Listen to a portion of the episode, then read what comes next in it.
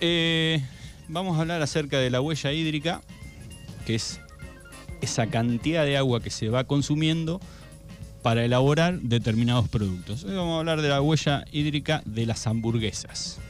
¿no? Una comida, una comida tan, tan popular, eh, una comida rápida que, nos saca tantas veces de, de apuro. Bueno, se necesitan 2.400 litros de agua para producir una sola hamburguesa. El consumo de carne es uno de los principales desafíos ambientales en la actualidad, no tanto por lo que implica el consumo en sí, sino por las implicaciones de su proceso de producción, como es el caso de la elevada huella hídrica. Para una sola hamburguesa se necesitan 2.410 litros de agua, casi un tercio del que, usa una persona en todo el año para hidratarse y asearse, que son 7.300 litros usamos al año. Promedio. Para beber y para, para asearnos, bueno, 2.410 se utilizan para hacer una hamburguesa. es una locura el número. Sí, es un número alto. En la búsqueda de un futuro sostenible, la reconsideración de nuestros hábitos y acciones se vuelven cruciales, lo que involucra las elecciones alimenticias. En este artículo exploraremos las problemáticas del consumo de carne, destacando la importancia de dejar atrás este hábito y analizando las cifras detrás de la producción de una simple hamburguesa de carne, revelando el impacto ambiental y la cantidad de agua involucrada en la elaboración. El proceso de producción de carne, desde la cría del ganado hasta la mesa, implica un uso masivo de recursos naturales, siendo el agua uno de los más críticos.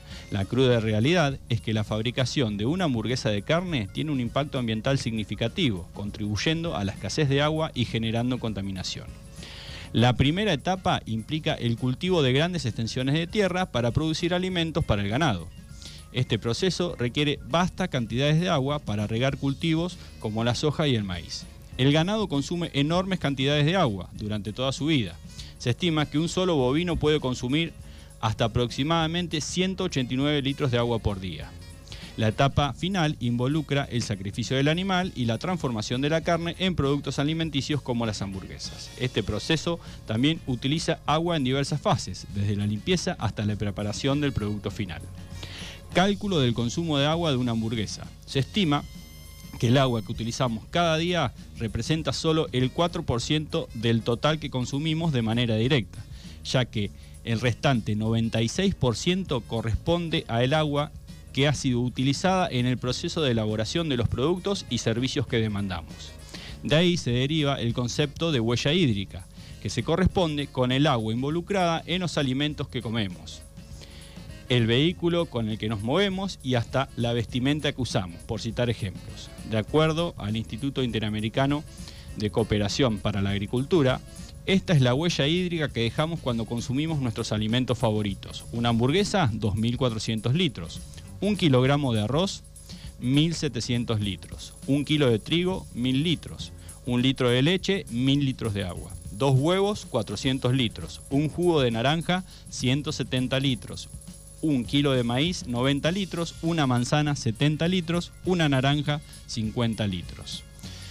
Pero ahora analicemos cuánto agua se necesita para producir una sola hamburguesa en un restaurante promedio. Es decir, cada vez que comemos una sola hamburguesa, sin contar el pan y los complementos, estamos consumiendo un tercio de lo recomendado por la OMS para un año de consumo personal, 7.300 litros, que incluye la hidratación y el aseo.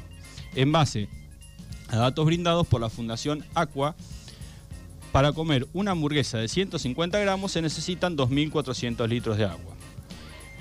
Eh, si se habla de queso son aproximadamente 2.500 litros, mientras que para una bolsa de papa frita son 185 litros.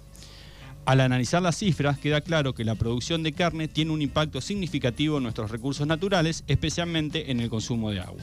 Como sociedad comprometida con la sostenibilidad, es esencial considerar alternativas alimenticias que minimicen este impacto desde opciones basadas en plantas hasta la promoción de una dieta más equilibrada, cada elección cuenta con la construcción de un futuro más sostenible para nuestro planeta. Bueno, esto es básicamente alguna, en algún momento habíamos traído otros números de la cantidad de consumo que, se utiliza, más que nada para apuntar a veces a la racionalidad, ¿no? Tampoco podemos pretender que de un día para el otro todo el mundo deje de, consumir carne, ¿no? vamos a perder los asados, ¿no? Pero, claro. pero bueno, por ahí son números eh, para tener en cuenta, eh, no solo en, lo que es la huella hídrica, sino eh, datos para tener en cuenta también del agua.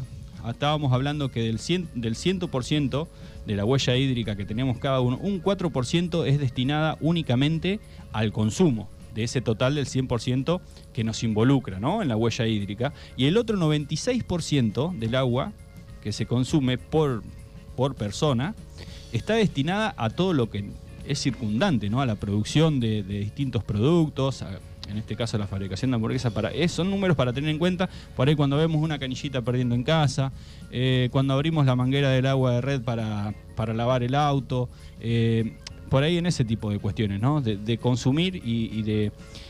Y de, Aunque sea mínimo, cuidarla. Usarla de manera, de manera racional, ¿no? Eh, de que, parece que nunca se va, se va a agotar, se va a agotar. Estábamos hablando antes de leer esta nota por ahí de, que por ahí tenemos que por ahí ir pensando que se nos va a venir un, verano muy caluroso. Bueno, ser racionales en el consumo, en el consumo del agua también.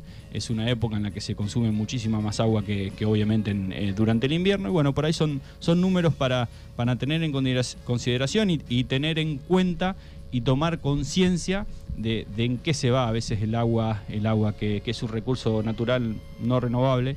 Así que, bueno, es algo para, para, tener en cuenta, o renovable finito, podríamos decirlo, porque tiene un proceso tan largo, el ciclo del agua, que bueno, se va renovando de a poco, ¿no? Sí, sí. Y pensaba, digo, hay algunas empresas con bebidas, con alguna cosa que, bueno, que la pueden recuperar, ¿no? Eh, escuchaba la otra vez que, era, que hablábamos, con vos era que hablábamos de, de Quilmes, ¿era? Eh, hablamos fuera del, fuera, del, aire. aire. Bueno, quedamos hablando cuando hablábamos de esas estrategias de marketing que por ahí están utilizando algunas empresas. que estaba relacionado con el tema del jueves pasado. Que, por ahí dicen ser eh, sustentables, pero en realidad son puras estrategias de marketing cuando en realidad no, no hacen nada, ¿no? Pero bueno, sí, procesos de recuperación, en, los mismos procesos de producción, por ahí hay, hay agua que se pueda, que se puede recuperar, eh, hay procesos de homosis inversa, lo que pasa que todo requiere una, inversión, ¿no? Eh, pero obviamente que, hay agua que, que, se puede recuperar. Exactamente. Bueno, todos a cuidar un poquito el agua donde sea, como se pueda, ¿no? Exactamente. Gracias Rubén y hasta el jueves que viene. Hasta el próximo jueves.